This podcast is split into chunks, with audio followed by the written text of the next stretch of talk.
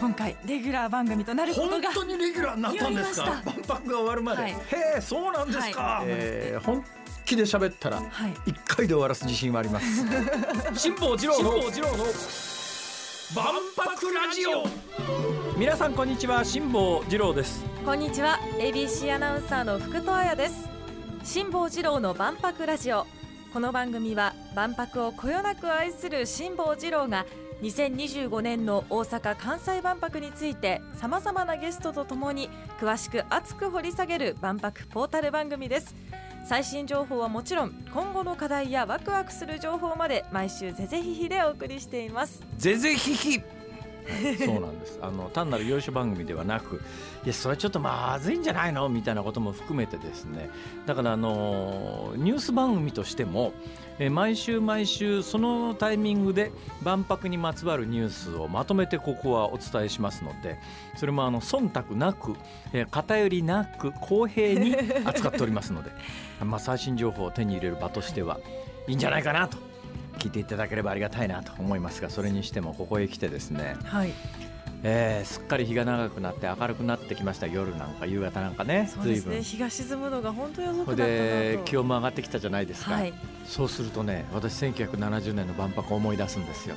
とにかく万博の会場がね暑かったのよ。え当時何度ぐらいだったんですか？1970年なんだけど、はい。い、やだけどだけどここが万博のすごいところで1970年っていうのは、はい。あのうちにはカラーテレビはなかったんです。カラーテレビはもう発売になってましたけど1970年にカラーテレビのあるうちっていうのはそこそこお金持ちの家だったと思いますよ。でうち白黒テレビしかなかったんです。でカラーテレビがないということは何がないかというとエアコンなんかないんですよ普通の家には。まずエアコンなんかないんです。今エアコンない家なんかないでしょ？ないですね。ね？エアコンないと夏過ごせないですもん。特に大阪まあ温暖化も含めてありますからでヒートアイランドもありますから今大阪市内でエアコンなしは無理だと思いますが1970年当時は一般家庭の中にエアコンなんかなかったんですよ。うちはですか？うちは。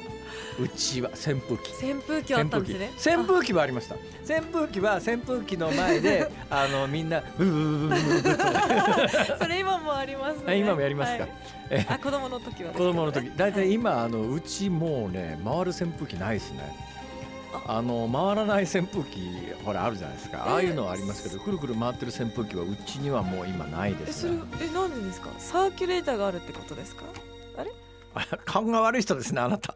今リスナーの大半は分かってると思いますよ。今羽のない扇風機あるじゃないですか。そうなんですか？あな何を言ってんですかあなた。あなたいつの人ですか？今そんなやつパッて頭に浮かばなかったえです。嘘！言われてあ確かにそういう今扇風機もありますね扇風機とか羽のないドライヤーとかそういうのありますよ。まあそれはいいんです。ね。何が言いたいかというと、はい。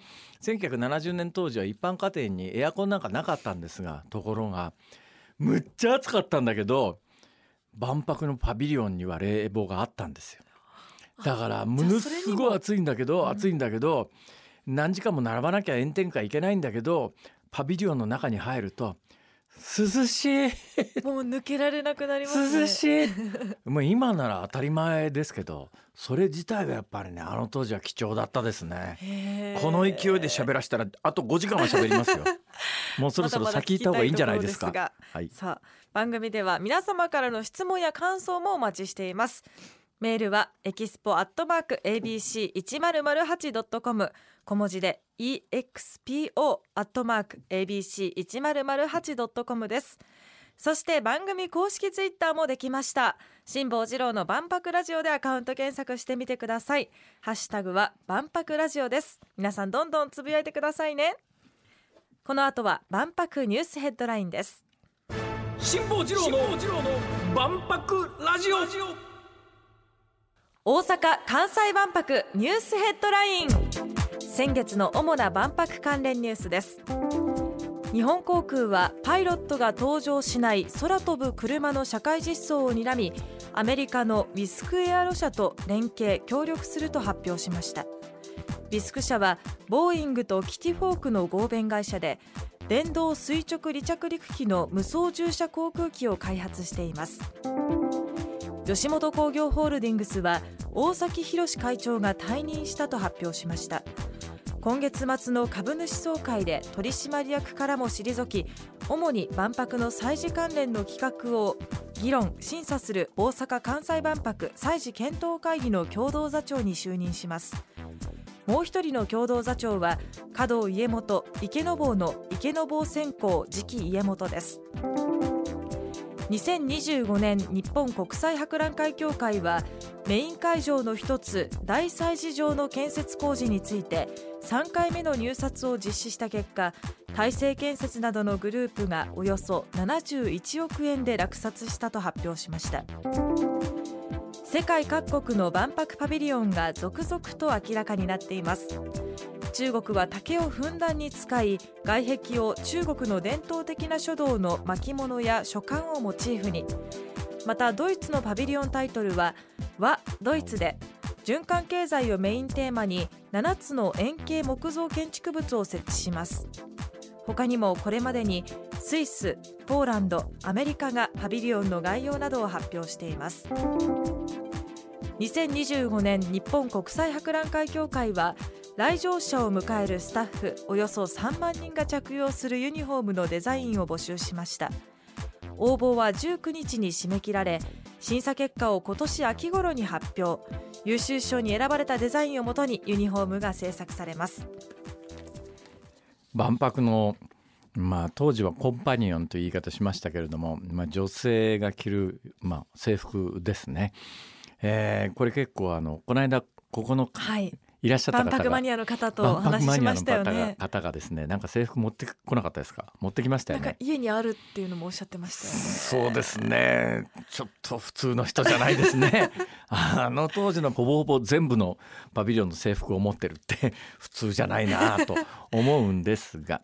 当時はやっぱりね女性らしさみたいなことが前面に出されてた時代ですよまだね。はいだけどもう2025年だとそういう時代じゃないでしょうからだから当時はやっぱりね女性らしさとかフェミニンみたいな感じだったんですが、おそらくユニセックスとかですね。今回はパンツスタイルかもしれないですよ、ね、まあそうですね。だから少なくともミニスカートではありえないですよね。ね。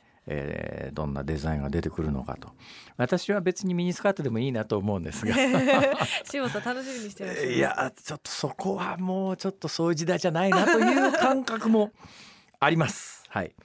えー、でまああのその次のニュースにありましたけれども一時あのなかなか今インフレ状況で建築費も上がってるんであの全然受注が決まらなくて2年後に間に合うのかと心配されてたんですがここへ来て次々ねあの、入札がうまくいって、えー、いろんなもののパビリオンの建設が始まるということなんで。だから今から今まあついこの間行った時にはあの万博の会場はえー、土地なんか今整備中みたいなほぼほぼ更地だったですけど、うん、これ1年後ぐらいには劇的に変わるんじゃないのかなっていう感じがしますがそれにしてもそれにしてもやっぱり福戸さんと私の間には若干の世代的なギャップがあるんだなとこう 思うことはいっぱいあるんですけれども。あるんですけども、例えばですね我々にとってはキティフォークキティホークっていう名前はものすごく馴染みがあるわけですよ。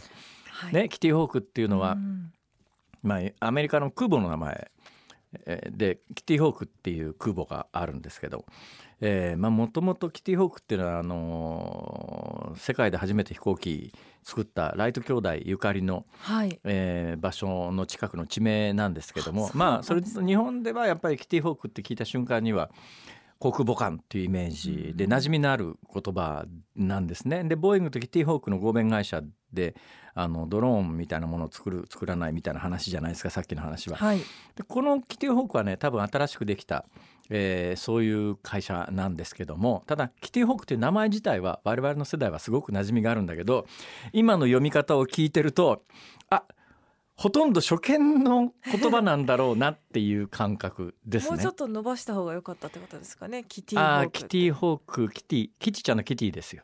キティホーク、キティホーク。だからキティフォークって言ったんだよね。言いましたね、私。キティフォーク、そうなんです。あ、キティフォークっておっしゃった瞬間に、あ、ああこの言葉自体にあんまり馴染みがないんだなこれ馴染みがないっていうのは多分世代的なもんなんだろうな。だからボーイングねの方はたしよく一緒にいやすけどね。ボーそりゃそうだわさ。ボーイング知らなくて 曲がやってんなよっていう世界ですけども、まあ、キティホークはいいでしょう。しょうがないですね。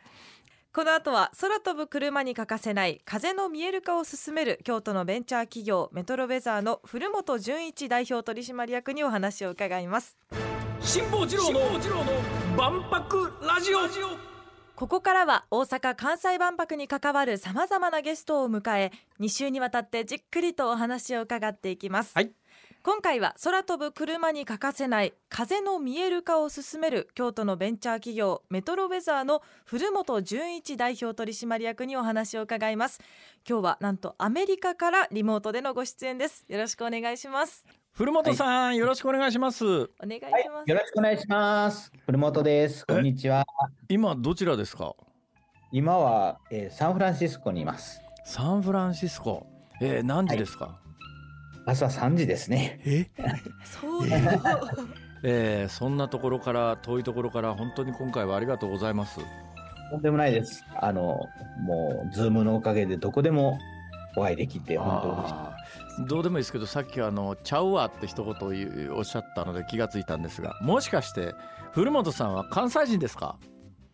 高槻です。なんで高槻の人がどんないきさつで今あのサンフランシスコにいてはるわけですか？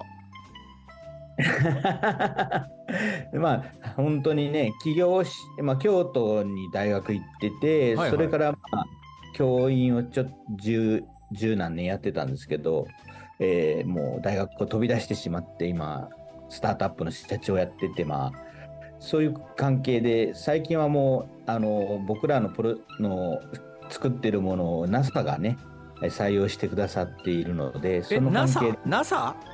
NASA です、ね。アメリカ航空宇宙局？そうです、そうです。ええあのー京都でベンチャー企業を立ち上げてそこで作っているっていうかそこの、まあ、作っているのかどうか知りませんが製品っていうか扱っていることがお話は始まったばかりですが今日のところはこの辺でお別れです。辛坊治郎の万博ラジオ。また来週土曜日のお昼12時にお会いしましょう。さようなら